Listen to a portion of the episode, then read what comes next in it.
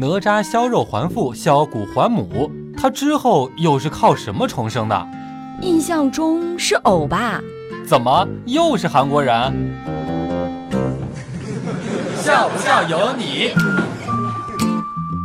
最近两天时间，黛玉哥和国外的人也有过一些短暂的接触。像前两天呢，有一个美国人居然和黛玉哥辩论说英语比中文还要难。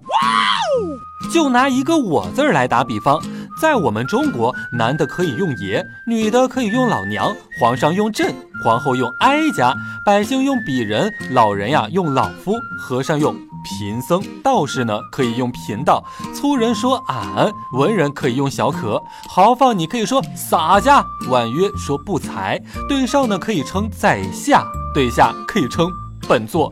你们美国人就一个爱，哼！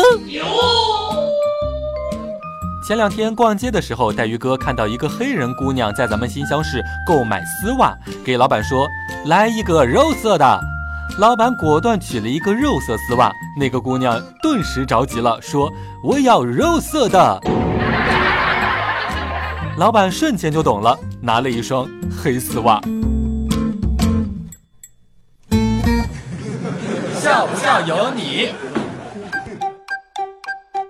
前两天在街上还遇到了两个外国人，一个年纪稍微大一点儿，像是一个老师；另外一个年纪轻轻的，应该是一个学生。我看他们两个人呀，走到了一个日历前面。年纪大的指着日历说：“这两个字儿啊，叫雷锋。这一天呢，也就是雷锋的纪念日。雷锋是中国很厉害的人，他帮助了很多人之类的，说了一大堆呀。我突然就觉得这个外国人知道的真的挺多的。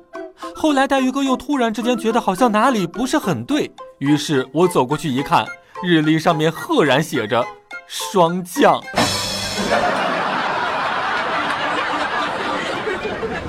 前两天，我们办公室当中的小孙在食堂当中捡了一个钱包，他拾金不昧，把钱包还给了失主，一名外籍员工。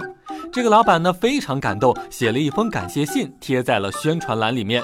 结果每个经过宣传栏的员工都忍不住笑了。原来感谢信的标题是“瞧小孙干的好事儿”。每天两分钟，笑不笑由你。你要是不笑，我就不跟你玩了。